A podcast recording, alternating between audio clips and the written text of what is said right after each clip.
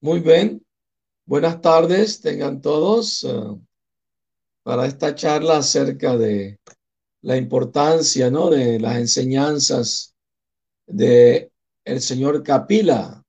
Es un libro que está traducido al español del original en inglés y trae unas enseñanzas maravillosas acerca de todo lo que necesita saber un ser humano, ¿no?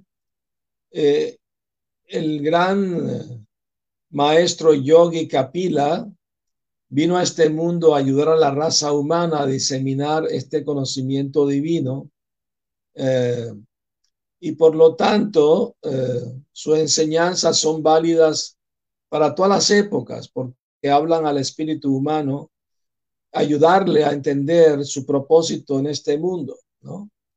Entonces, eh, eh, en la antigüedad, los grandes sabios recibían conocimiento de otros grandes sabios y así se formó como una cadena de maestros y discípulos que funciona hasta el día de hoy.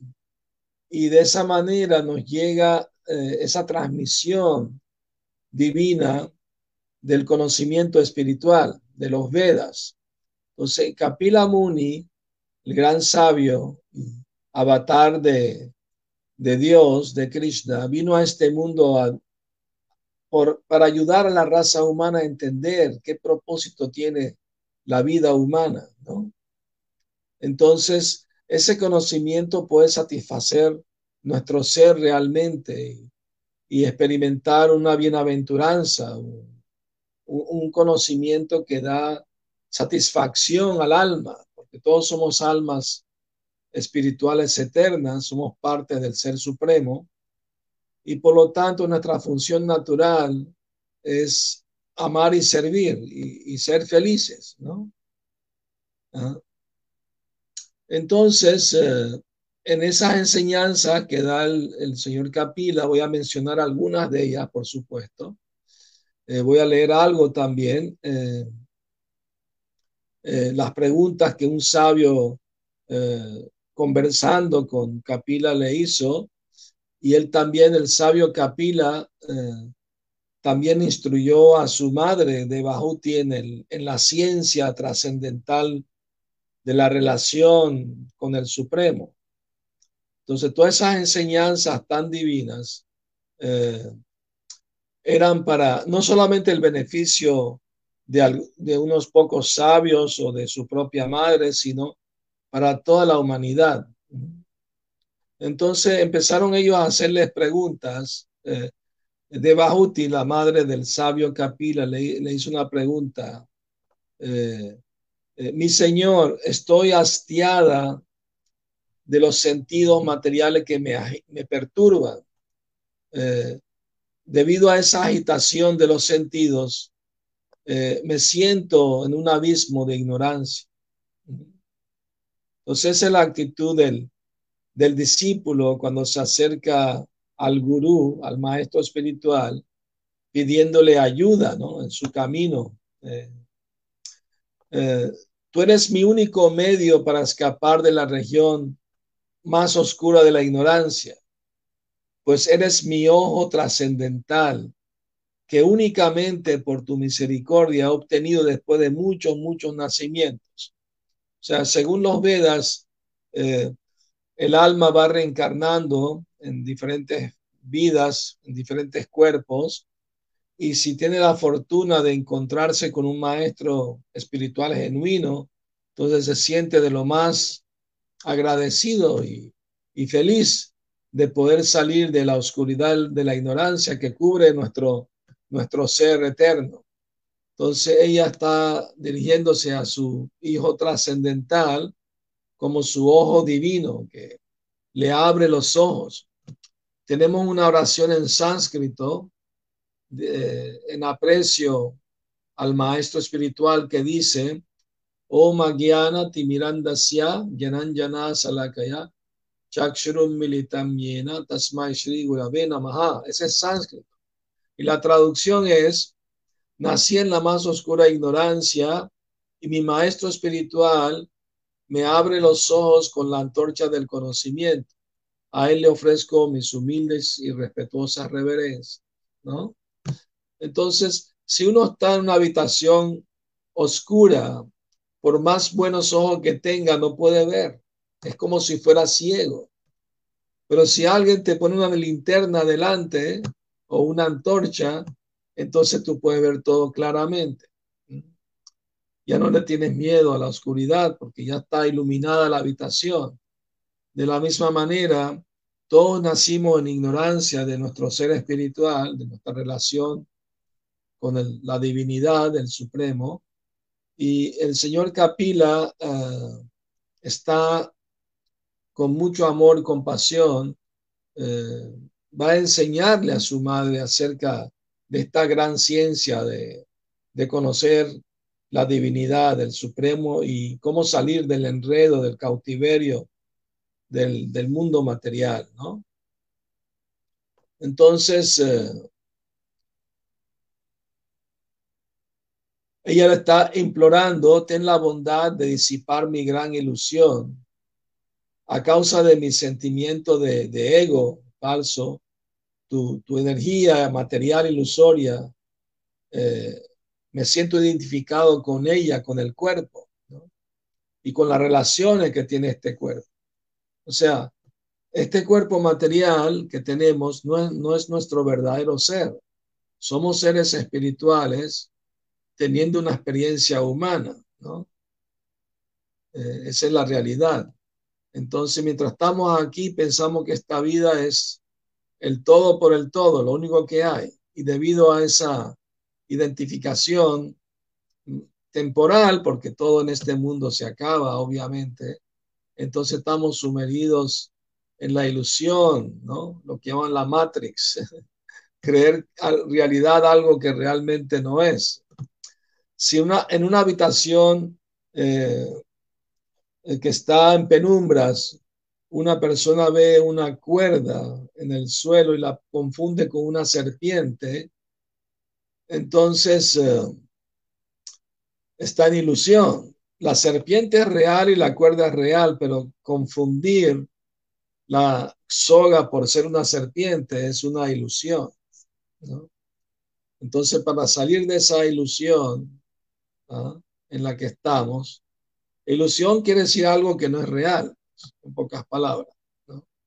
Es como un día de calor, alguien va manejando en la carretera y ve un espejismo de agua en el asfalto, pero sabe que no es real, aunque lo esté viendo.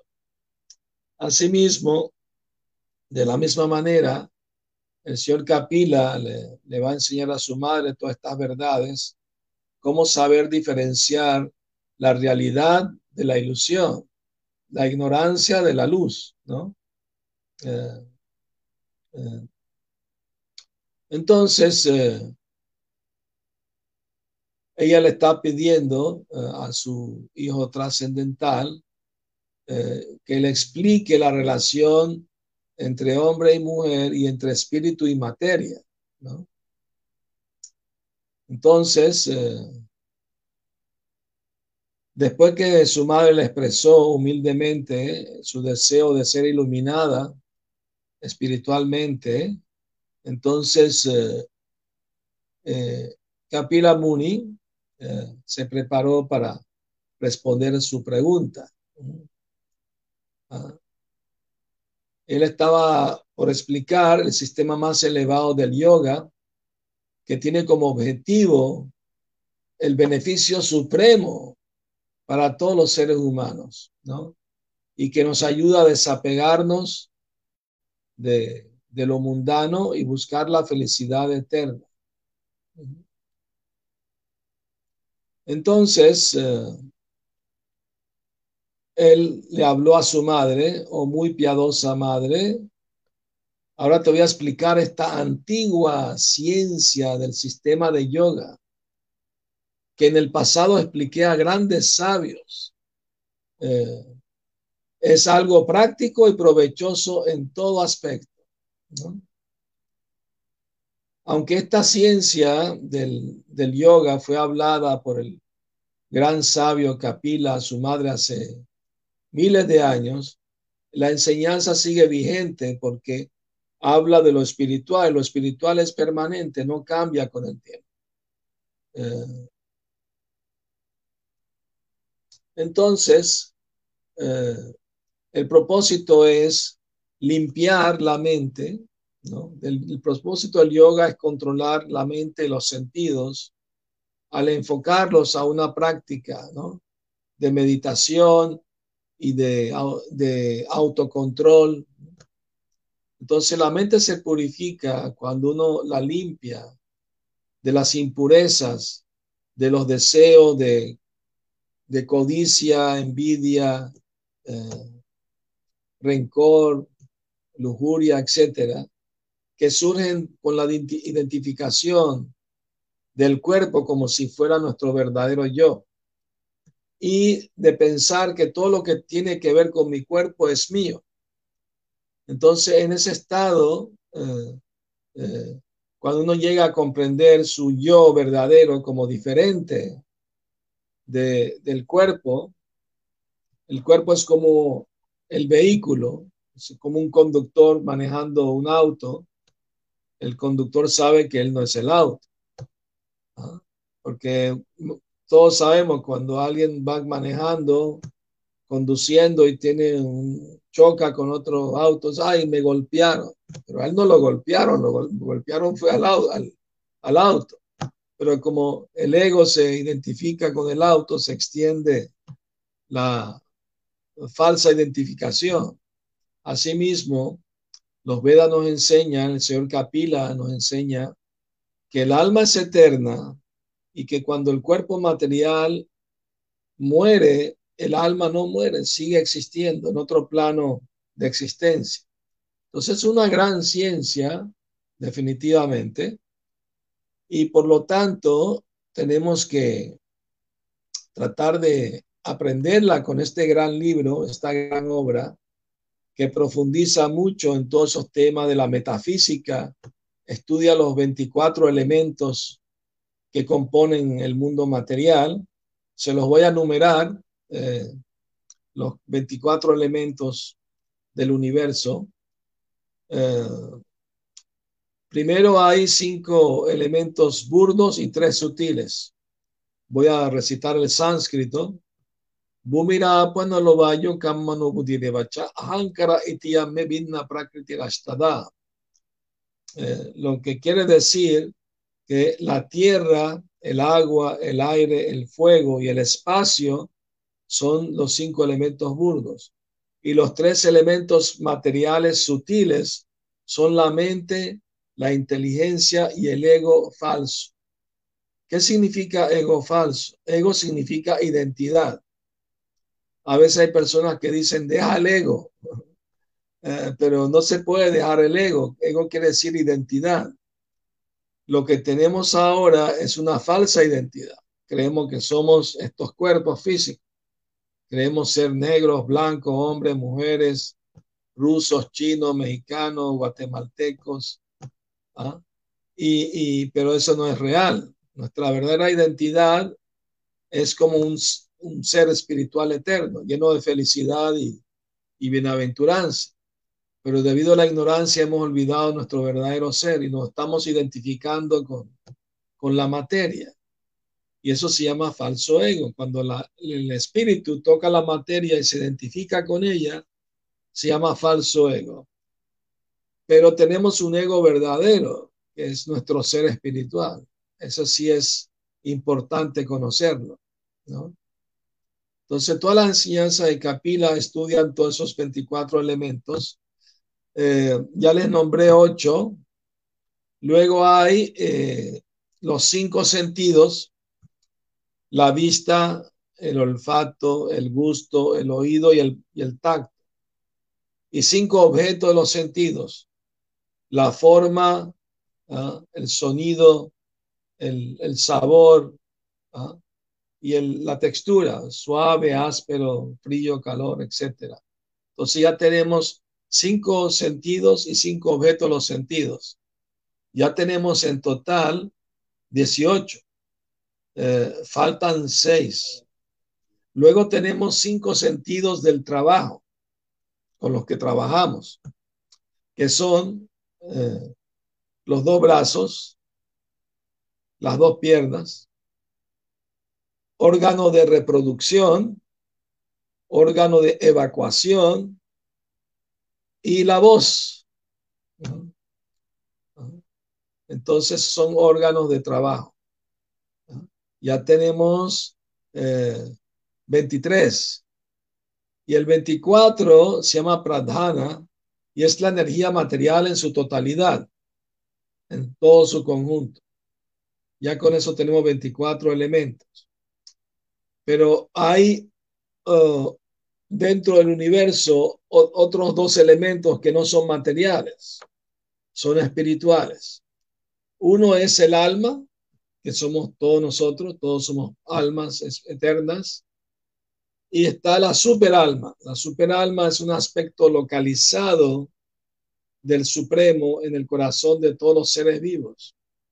Y de él viene el recuerdo, el conocimiento y el olvido. Cuando uno quiere recordar su identidad espiritual, su relación con la divinidad, con el Supremo, entonces recibe ayuda internamente. ¿no? Y si llega a conocer un guía espiritual genuino, entonces ya recibe confirmación de lo que está recibiendo internamente también. Entonces, eh, eh, esos dos aspectos son lo que mantienen al universo vivo, lleno de vida. Eh, hace algunos años, un científico que ganó un premio Nobel de física dijo muy humildemente solo sabemos que hay algo dentro del átomo que se está moviendo. O sea, se refiere al neutrón y protón, pero no sabemos por qué ni cómo. En cambio, los Vedas nos dicen que hay una parte del ser supremo que entra incluso dentro del átomo y lo activa, ¿no? O sea, la materia no tiene vida propia a menos que esté influenciada activada por el espíritu.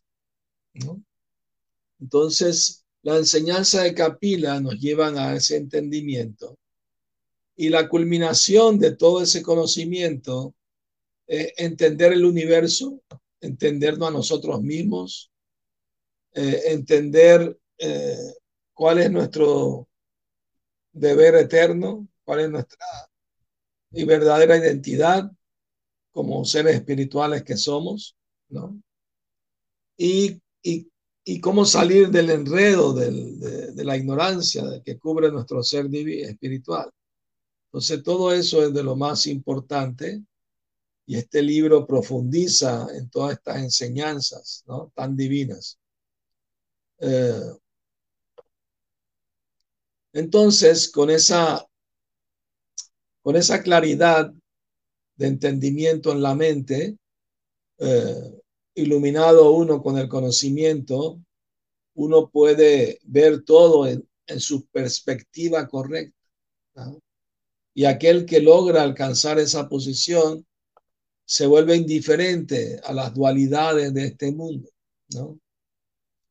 En las dualidades de este mundo es, bueno, todos sabemos, frío, calor, noche, día, bueno, malo, placer, dolor, todas esas dualidades que nos afectan continuamente, para alguien que logra la iluminación espiritual, ah, se vuelve indiferente a esas dualidades y ya no le influencian más, ¿no? Pierden su fuerza. Entonces, eh, ningún yogi puede obtener esa posición de autorrealización a menos que entienda su relación con el Supremo, con el servicio amoroso. Es lo que lo va a hacer eh, salir de este enredo, de este cautiverio y lograr una meta muy elevada en su vida, muy auspiciosa. Entonces, eh, hay un verso que en el el verso 20 del libro dice, voy a, leer, voy a recitar el sánscrito, es uno de mis versos favoritos. Prasanga majaram pasam atmano kabayo vidu saeva sadushukrito mokshadwaram mapavitram. Dice, toda persona inteligente sabe muy bien que el apego a las cosas materiales es el enredo más grande para el alma espiritual. Pero cuando ese mismo apego se dirige a almas puras, almas elevadas, entonces eso nos abre las puertas de la liberación de par en par. Entonces, eh, muy importante buscar eh, la iluminación espiritual acudiendo a, a maestros iluminados, sabios. Entonces, eh, ¿y cuáles son los síntomas de un sabio verdadero, de un santo verdadero? Eh, en el verso 21 del libro lo explica. Dice, Titik Shava Karunika Suridam Sarva Dehinam Ayata Shatrava Shanta Sadava Sadhu Bhushanam. La traducción es, un santo es tolerante, compasivo, amigable con todos los seres vivos. No, no considera a nadie su enemigo. Es pacífico y se guía por las escrituras sagradas y todas sus características son sublimes. Entonces, eh, eso es muy, muy importante. Mi maestro, el autor del libro, Bhaktivedanta Swami, Prabhupada, él dijo que un ejemplo perfecto de, de tolerancia y compasión lo mostró el Señor Jesucristo cuando, estando en la cruz, le dijo a Dios, por favor, perdona a los que no saben lo que hacen. Eso demuestra su gran tolerancia y compasión, ¿no? Eso es un verdadero santo. Bueno, entonces, eh, así la persona que está elevada espiritualmente se ocupa en el servicio a la divinidad y por lo tanto se vuelve indiferente a las relaciones sociales de este mundo, ¿no? familiares. Entonces, eh, aquí también se explica que hay una actividad espiritual muy recomendada para esta época en la que estamos viviendo, la era de riña, desacuerdo, pleito, hipocresía, violencia, engaño, ¿no? Ahorita todos estamos eh, muy, muy preocupados, muy enojados con lo que está pasando en Ucrania, ¿no? Está siendo invadida, ¿verdad? Eh, y hay mucho sufrimiento, mucho dolor, mucha gente emigrando. Nadie quiere la guerra, ¿no? Nadie quiere la guerra porque eso conlleva sufrimiento, ¿verdad? Eh, la gente sufre. Y, si una persona es compasiva, no, no le gusta ver que nadie sufra. Entonces, eh, muy importante entender que los seres humanos, si no despertamos nuestra vida espiritual, podemos dejarnos llevar por esas tendencias eh, violentas, ¿no? La ira, la lujuria, la codicia, la envidia, etcétera son, son como cuervos, ¿no? En un árbol. Si te paras bajo el, bajo el árbol y palmoteas o gritas, los cuervos se van. Asimismo, hay un método espiritual muy recomendado para esta época de riña y pleito y desacuerdo, que es cantar los mantras sagrados. Man en la mente y tras sonido divino. ¿no? que libera la mente de la confusión, de la ansiedad.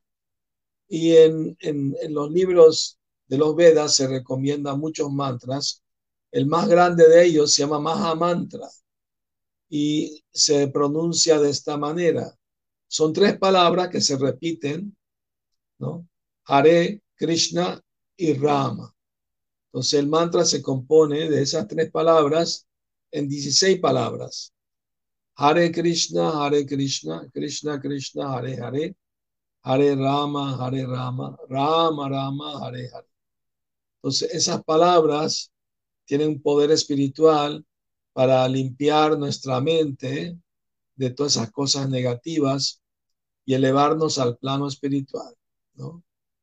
Entonces, eh, muy importante tener una práctica espiritual diaria en nuestra vida para poder entender los valores, ¿no? espirituales del ser humano que hemos olvidado, hemos dejado de un lado. Eh, entonces Capila le recomienda a su madre, oh querida madre, muy virtuosa, esas son las cualidades de los grandes santos que están libres de todo apego. Procura pegarte a esos santos, pues con ello contrarrestarás los efectos perniciosos de los apegos materiales. O sea, le voy a dar un ejemplo. Un niño le pide a su amigo que le preste la pelota y el amigo se la presta, pero con la condición de que se la tiene que devolver. Pero ya después de una hora estar jugando con la pelota, ya el niño cree que es de él. Y cuando el amigo viene a pedírsela que se la devuelva, ya no la quiere devolver porque se apegó a ella. No, ya es mía ahora, no es tuya. Entonces así, cuando nos apegamos a las cosas, sufrimos cuando las tenemos que dejar, voluntaria o involuntariamente, ¿verdad? Entonces, lo inteligente es saber que nada nos pertenece. Todo es propiedad de Dios, del Ser Supremo. Y por lo tanto, debemos saber cómo cuidar las cosas de una manera sabiendo quién es el verdadero propietario. Nosotros lo, tenemos prestado, así como un niño presta la pelota al otro. El momento que el niño entiende, es verdad, esa pelota nunca fue mía, me la prestaron, la tengo que devolver, no, ya no sufre más eh, por el apego. De la misma manera, si entendemos el propósito del ser humano, que es regresar con, a su origen divino, al ser supremo, entonces ya es más fácil el desapego a, las cosas de este mundo, ¿verdad? Entonces, eh, pero al mismo tiempo hay que entender que no hay que hacer nada artificialmente, todo tiene que ser muy natural. Entonces, eh, Nadie deja algo si no tiene algo mejor a cambio. No es, no es algo artificial que se le impone a la mente. Ya viene en la energía de la misma alma que despierta eh, esa iluminación que le ayuda a, trascender ¿no? El condicionamiento mental y físico y, buscar la iluminación que lo va a llevar a la felicidad verdadera y eterna.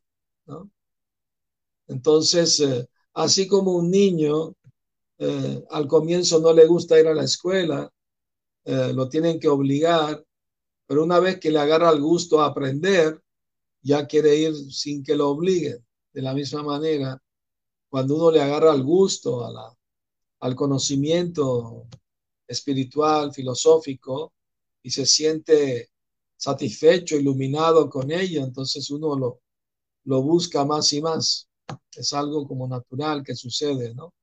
En el despertar del alma y su, relación con la divinidad. Entonces, eh, en cualquier momento me pueden eh, leer si hay alguna pregunta, ¿verdad? Algún comentario de alguien. Eh, así podemos también conversar un poco acerca de estos temas y, bueno, eh, es muy importante la comunicación, ¿no? Sobre temas espirituales, ¿verdad? Eh, gracias a todos por estar eh, viéndonos en este programa, que muy amablemente la librería El Sótano nos invitó a participar. muy agradecidos y queremos hablar más de estos temas pero nos gustaría escuchar de ustedes también, nuestros oyentes, videntes, si tienen algún comentario, alguna pregunta, con, mucho gusto podemos eh, dialogar un poquito, si les parece bien, por supuesto.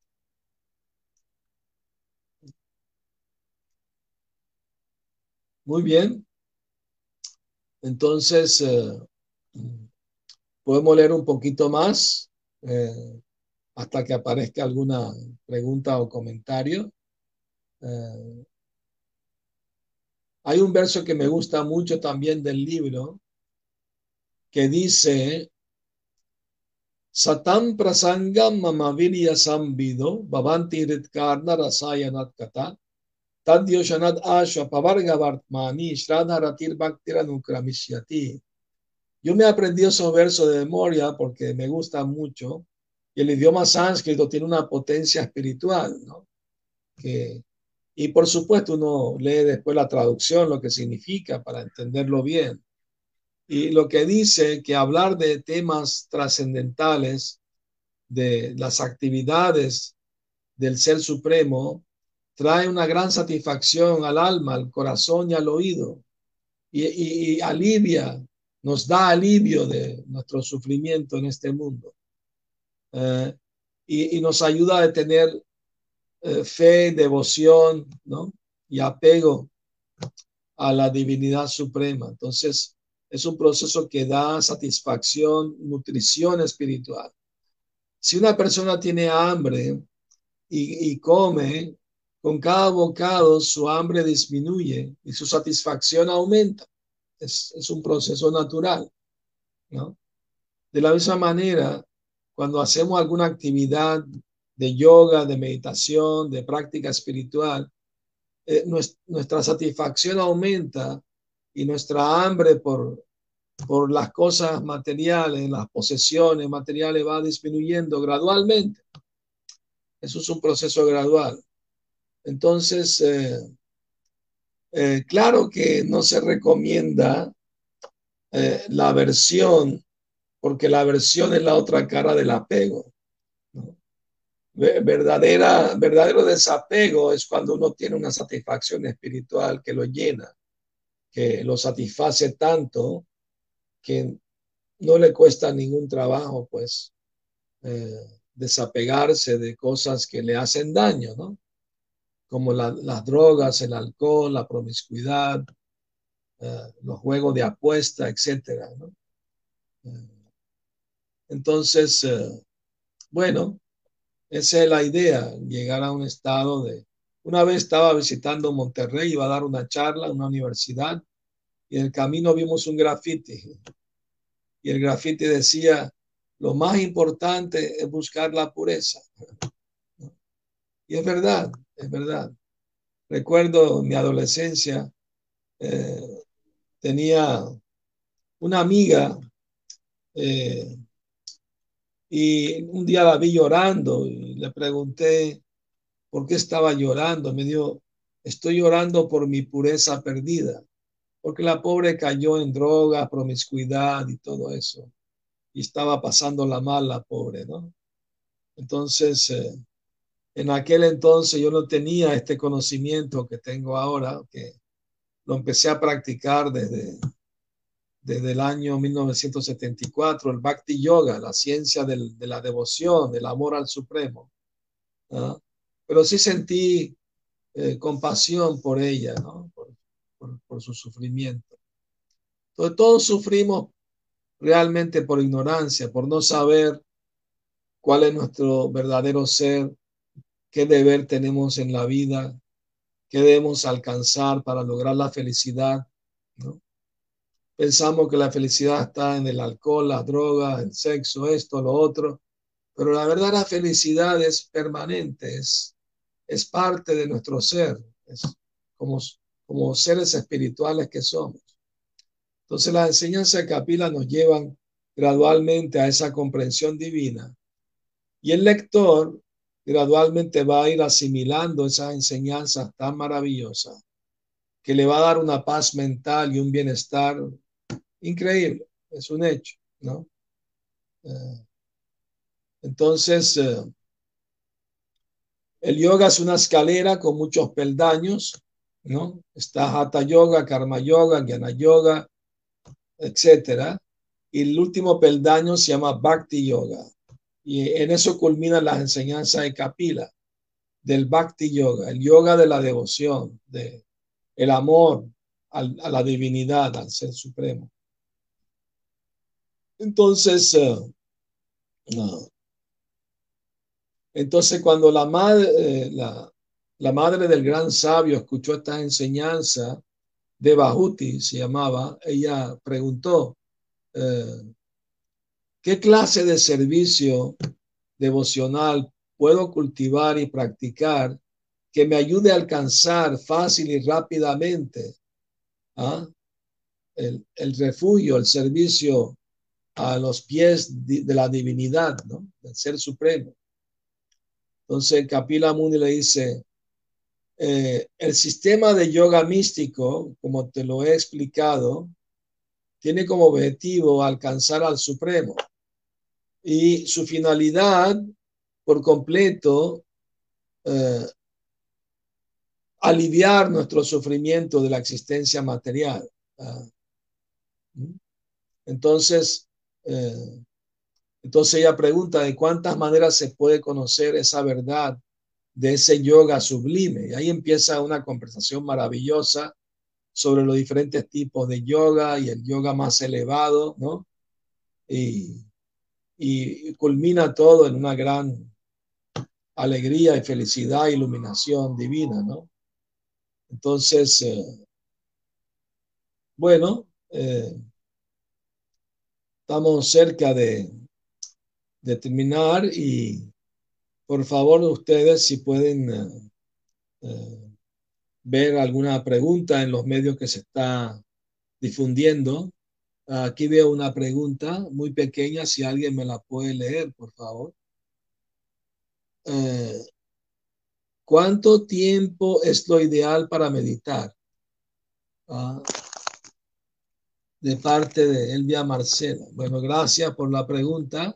Buenas tardes. Bueno, eh, realmente uh, uno debe meditar de acuerdo al tiempo que tiene disponible, obviamente. Lo recomendable es, mientras más puede, mejor, obviamente. Hay un estudio científico que han hecho eh, que cuando una persona medita, todas sus facultades eh, mentales, psicológicas, emocionales se armonizan y entra un estado de, de iluminación. Entonces, claro que eh, puede empezar por lo menos con media hora y ir, ir aumentando la meditación. Ahora bien, tenemos que entender qué significa realmente meditación, ¿no? Por ejemplo, yo me acuerdo cuando practicaba el, el asana yoga, el hatha yoga, teníamos una parte de meditación pero la meditación que nos daba el profesor era meditar en, en cualquier cosa, en, en, la sangre que fluye de los pies a la cabeza por el cuerpo o en la luz de, la, una lámpara, etc. Pero eso no es verdadera meditación. Meditación significa enfocar la mente en un solo objetivo. ¿Y cuál debe ser ese objetivo? No cualquier cosa, no, no como me fue en el trabajo hoy o, o, en la casa o en la familia. No, es meditar sobre lo espiritual. Entonces, eh, sobre la relación con la divinidad, con el Supremo. Entonces, eh, por eso recomendamos una meditación de repetir uh, un sonido espiritual que nos ayuda a meditar y alcanzar un estado de, de armonía, de bienestar interno, ¿no? como les dije en la charla, eh, el mantra, man es mente y tra, sonido liberador. Entonces, el Maha Mantra, el más grande sonido liberador, se explica en los Vedas como el mantra Hare Krishna, Hare Krishna, Krishna Krishna, Hare Hare, Hare Rama, Hare Rama, Rama Rama, Hare Hare. Entonces, es una buena meditación eh, no, hoy en día no se recomienda la meditación silenciosa porque uno se puede quedar dormido. Pero en cambio, si está recitando mantras, sonidos, ¿no? Hay menos posibilidad de, caer dormido y puede iluminarse, ¿no? Buscar la trascendencia. Así que nosotros tratamos de meditar unas dos horas al día como mínimo, ¿no? Claro, cada quien de acuerdo al tiempo, posibilidades que tiene, pero puede empezar y ir subiendo poco a poco el tiempo de que puede practicarlo, ¿verdad? Gracias por su pregunta. Eh, ¿Cómo podemos practicar el Bhakti Yoga? Ah, muchas gracias por la pregunta. El Bhakti Yoga es un proceso muy simple pero sublime, ¿no? Consiste, yoga significa unión con el Supremo y Bhakti quiere decir devoción, servicio, amoroso. Y el servicio empieza por oír y por con la lengua. La lengua tiene dos funciones: vibrar sonidos y saborear alimentos. Entonces, el Bhakti Yoga se empieza con recitar el mantra que le acabo de mencionar, y otros mantras también, por supuesto, que tenemos en el libro Kapila, está lleno de muchos mantras que uno puede aprender y recitar para una mejor meditación. Y también el, ofrecer los alimentos, por supuesto, vegetarianos, porque en la práctica de yoga es muy importante eh, la no violencia, la compasión hacia todos los seres vivos. Es una parte de las enseñanzas de Kapila también, el amor a los animales también. Entonces, eh, por esa razón, para una meditación eh, más fácil y más eh, sublime, eh, es importante no matar animales y ofrecer los alimentos vegetarianos a la divinidad. Entonces la vida que está en esos vegetales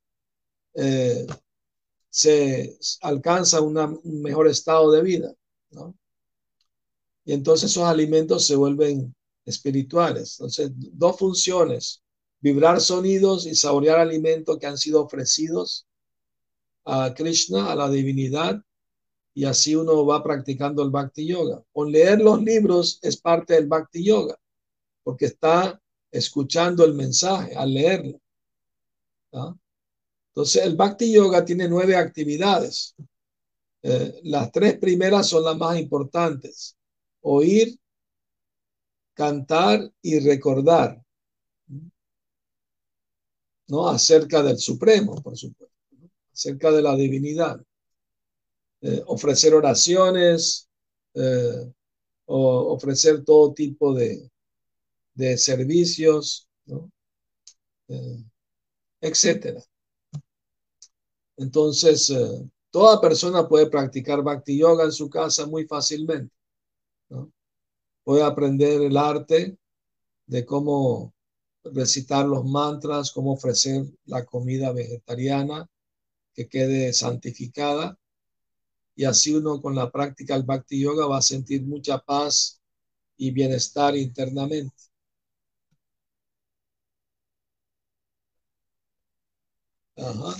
Otra lectura, ah, perdón, pregunta. La lectura de este libro me ayudará a mi vida cotidiana. Por supuesto que sí, sin duda alguna, por la simple razón que este libro nos da una información que muy difícilmente la vamos a conseguir en otro, en otro lado, porque viene de la antigua India milenaria, donde vivían grandes sabios y, y santos que nos dieron, nos dejaron un legado, una sabiduría perenne que nos ilumina y nos da tranquilidad y paz mental y bienestar espiritual. Entonces, definitivamente que les recomiendo muy enfáticamente la lectura de este libro, la enseñanza de Capila, porque yo lo leí, el libro, lo he leído varias veces y, y cada vez que lo hago me da una gran satisfacción y, y e iluminación. Entonces, es muy importante eh, buscar esa, esa información, esa sabiduría tan llena, tan, tan agradable de, de, saber de ella, porque nos, nos disipa la ignorancia que cubre nuestro ser espiritual y nos da el alimento eh, espiritual que tanto necesitamos. O sea, El alma necesita también de, de refugio espiritual, alimento espiritual y placer, satisfacción espiritual. Y la lectura de este libro nos puede ayudar a lograr todos esos objetivos, sin lugar a dudas. Se, los recomiendo de todo corazón, eh, que lo, lo, adquieran, lo lean y, y, alcancen ese estado tan deseado, necesario, ¿no? De la paz interior. Muy bien. Entonces, eh, gracias a todos. De nuevo, eh, me están preguntando si nos reunimos en algún lugar. Por supuesto que sí.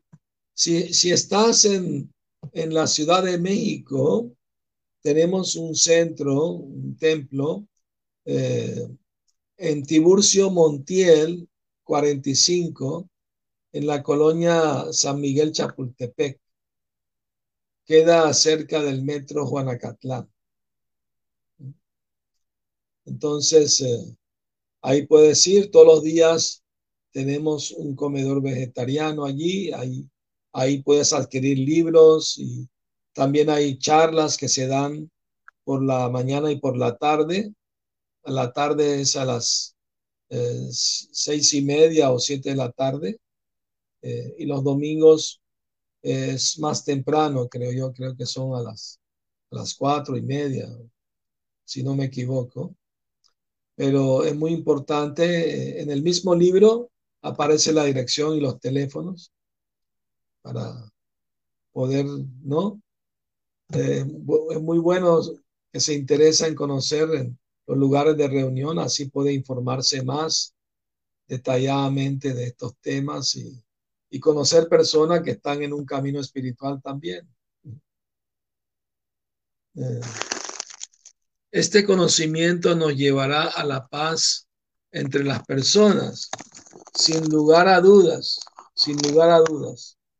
En esta época ahorita tan convulsionada por la guerra y el sufrimiento, este conocimiento nos puede traer paz a nuestras vidas. La caridad empieza por casa, uno tiene que empezar por uno mismo. Uno puede proyectar lo que uno tiene adentro y si uno con ese conocimiento espiritual se siente bien, se siente en paz, entonces uno puede compartir eso con otros también.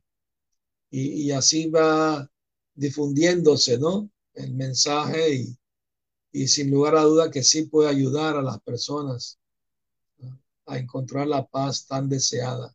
La paz mental, que es la más difícil. Eh, Víctor Hugo pregunta, ¿cuál fue el resultado que obtuvo la madre del señor Capila al practicar sus enseñanzas? Bueno, ella logró una paz verdadera y un amor inquebrantable por la divinidad y por todos los seres vivos. Alcanzó la iluminación espiritual y, y logró la completa satisfacción interna. Entendió que ella es un ser espiritual eterno y que este mundo es efímero y temporal. Entonces ella logró la perfección espiritual después de escuchar a su hijo divino, Capila.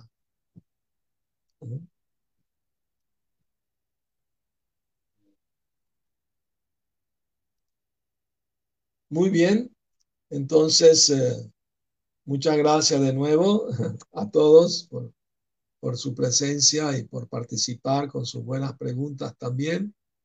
Y me despido muy cariñosamente de todos eh, y mis mejores deseos para que las cosas mejoren para todos, ¿no? Y que pronto terminen la, la guerra y todo esto tan malo que está pasando. Muy buenas tardes tengan todos. Bueno, ya buenas noches allá en México. Yo estoy en, en California, en Estados Unidos, estoy viajando, visitando eh, amigos y centros de yoga, de templos también. Eh, y aquí son dos horas menos que allá en México. Bueno, hasta luego. Buenas noches. Hare Krishna.